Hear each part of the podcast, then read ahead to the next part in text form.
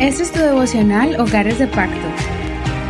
Bendiciones en el nombre de Jesús. Bienvenido a tu devocional favorito. Me alegra mucho escuchar todos esos comentarios de cómo este devocional está impactando sus vidas y la vida de sus hogares.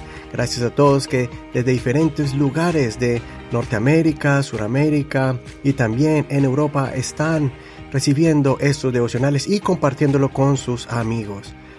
Vamos a comenzar el devocional en 2 Samuel capítulo 7 y el título del tema de hoy es Que la misericordia de Dios permanezca siempre en tu hogar. Vamos a leer el capítulo de hoy, que es 2 Samuel capítulo 7, verso 8 al 17, y es cuando David siente en su corazón construirle una casa al Señor, y Dios le da una sorpresa. Dice así, Ahora pues dirás a mi siervo David, que así ha dicho el Señor de los ejércitos, yo te tomé del prado, de detrás del rebaño, para que fueras el soberano de mi pueblo Israel. He estado contigo por donde quiera que has andado he eliminado a todos tus enemigos de tu presencia, y haré que tu nombre sea grande como el nombre de los grandes de la tierra. Asimismo, dispondré un lugar para mi pueblo Israel, y lo plantaré para que habite en su lugar sin que sea molestado más, ni los inicuos vuelvan a afligirlo como al comienzo, desde el día en que constituí jueces sobre mi pueblo Israel. Y yo te daré descanso de todos tus enemigos. Además, el Señor te declara que el Señor te hará casa a ti cuando se cumplan tus días y reposes con tus padres, yo levantaré después de ti a un descendiente tuyo, el cual procederá de tus entrañas y afirmaré su reino. Él edificará una casa a mi nombre y yo estableceré el trono de su reino para siempre. Yo seré para él padre y él será para mí hijo. Cuando haga mal, yo lo corregiré con vara de hombres y con azotes de hijos de hombre, pero no quitaré de él mi misericordia, como la quité de Saúl al cual quité de tu presencia. Tu casa y tu reino serán firmes para siempre delante de mí, y tu trono será estable para siempre. Natán habló a David conforme a todas estas palabras y conforme a toda esta visión. Hasta que la lectura de hoy, no olvides leer todo el capítulo completo para que no te pierdas ningún detalle de este pasaje bíblico. En este capítulo vemos a David establecido en su reino, prosperando en todas las áreas de su vida, y por eso sintió en su corazón construir un templo para que el arca de Dios tenga un lugar permanente, porque el arca de Dios ha estado en tiendas y tabernáculos movibles en diferentes lugares desde que Israel estaba en el desierto cuando salió de Egipto. En ese momento, Dios estableció un pacto con David para que su familia permaneciera en el trono para siempre.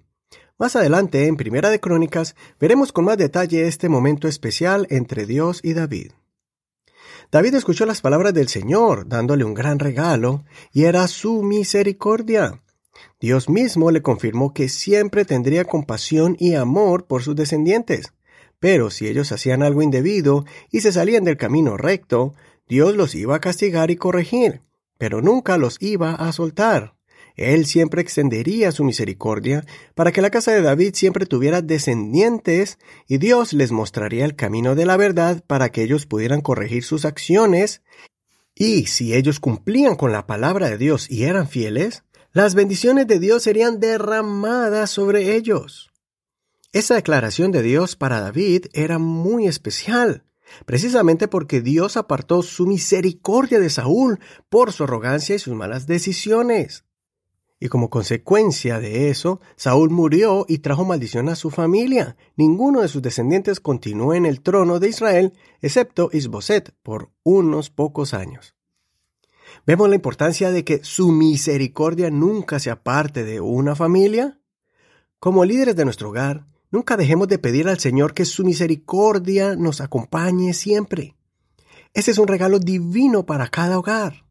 Ahora disfrutemos de su misericordia gracias a su sacrificio en la cruz. Su compasión abunda en la tierra y la pueden alcanzar todos aquellos que creen en Él.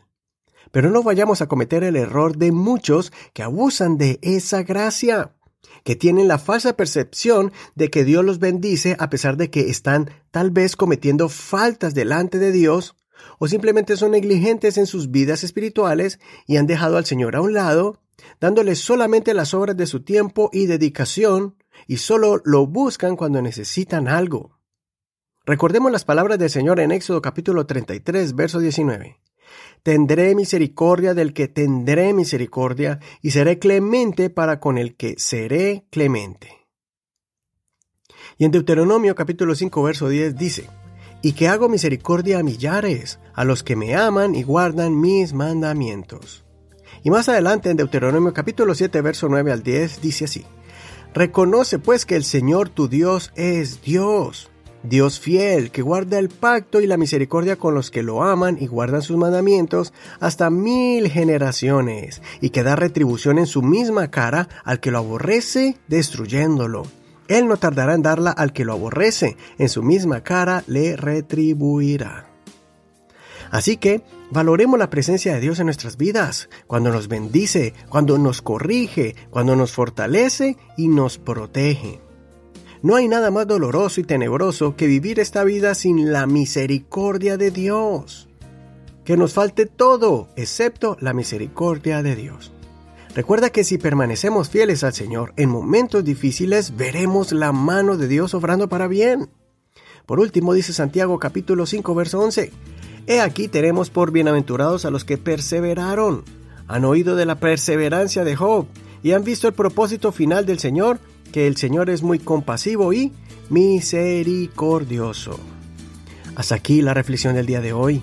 Soy tu amigo y hermano Eduardo Rodríguez. Que el Dios de misericordia nunca se aparte de tu familia y de ti. Gracias por escuchar este devocional y por compartirlo. Recuerda que estamos en Facebook como Hogares de Pacto Devocional. Bendiciones de Dios para ti. Hasta mañana.